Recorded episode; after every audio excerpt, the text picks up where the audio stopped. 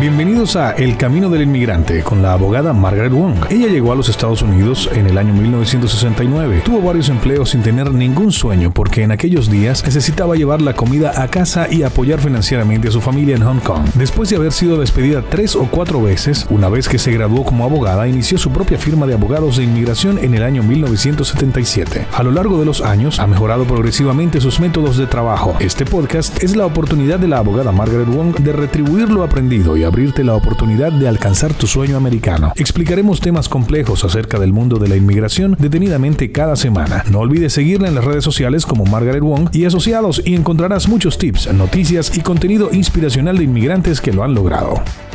Mi nombre es Margaret Wong y soy abogada de inmigración en Cleveland, Ohio. El tema de hoy es George Floyd.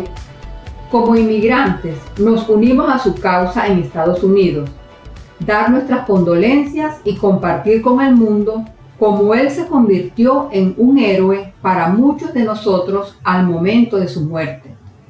Este hecho me hizo reflexionar rápidamente y pensar en que mis clientes podrían salir corriendo para unirse a las marchas, causar daños, porque la gente como nosotros no nos podemos dar el lujo de tener un antecedente penal específicamente en estos disturbios, toques de queda, y aunque estemos en todo el derecho por el hecho que somos de carne y hueso y vivimos en este país, hasta que nos convirtamos en ciudadanos americanos.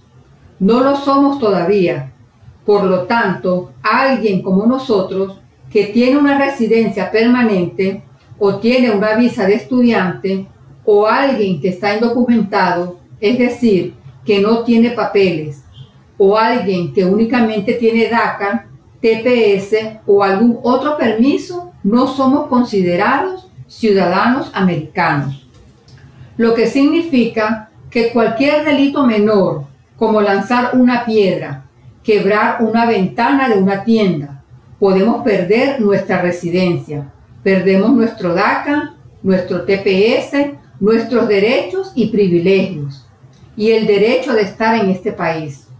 Me siento muy triste por esto, porque este es el tiempo en que líderes y héroes como Martin Luther King, el presidente Johnson, el presidente Kennedy, quienes son los que se me vienen a la mente en este momento, y que en la guerra de Vietnam, en los años 60 y 70, las personas como nosotros no podíamos alzar nuestras voces y aún las personas que llegamos en esa década y que nos convertimos en ciudadanos americanos, estamos criando a nuestros hijos a que le tengan respeto a las autoridades.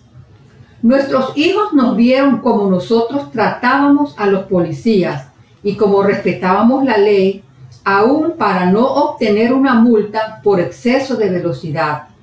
Estos aspectos culturales se pasan a la siguiente generación y habemos muchas personas entre las culturas latinas y asiáticas que nos volvimos callados.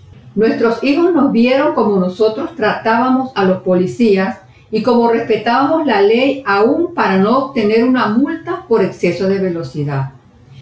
Que no éramos capaces ni de tener una conversación. Por ejemplo, yo vine de Hong Kong en los años 50 y 60. No era un buen lugar. Tuvimos la invasión de Japón, luego los vietnamitas en los 60, los filipinos en la Segunda Guerra Mundial, trabajando de la mano con los estadounidenses. La situación que sucedió en la China comunista. Hay buenos libros que hablan acerca de esto de cómo las familias ayudaban a miles de familias judías en Shanghái a obtener visas para los judíos que estaban huyendo de los nazis. Luego llegamos a este país y aprendemos a tener miedo de la policía, que nos detendrán y nos darán una orden de deportación y que ICE vendrá a recogernos. A través de todos estos años de miedo, los cuales no son nada saludables para nuestros hijos nacidos en este país, que son 100% ciudadanos americanos y que por su color de piel o por sus padres se les enseñó también a guardar silencio, a no decir nada, a obedecer la ley. Y es en ciudades pequeñas como Cleveland, Ohio o Columbus que gente de nuestra raza y cultura no se une a la policía, al FBI, no trabajan en las cárceles, que no se convierten en jueces y cada vez que esperamos que alguien de la minoría gane un puesto, vemos que latinos y afroamericanos logran obtener esos puestos. Pero no lo hemos visto aún en la cultura asiática y estas son algunas conversaciones y pensamientos que tal vez por mi edad no pueda llegar a verlo. Yo vine como inmigrante hace mucho tiempo y tal vez en los siguientes 10 o 15 años tengamos algunos jueces en la Corte Suprema. Tenemos muy buenos candidatos. De hecho, lo hemos invitado a dar conferencias y discursos en Cleveland. Tenemos excelentes escritores, conferencistas que son asiáticos. También tenemos muchos comediantes, así que esperamos que lo logremos. Mi nombre es Margaret Wong y soy abogada de inmigración, quien todavía lucha por sus clientes. Sigue peleando, sigue trabajando arduamente a pesar de tener más de 70 años. Los quiero y espero que aprendan de mis lecciones.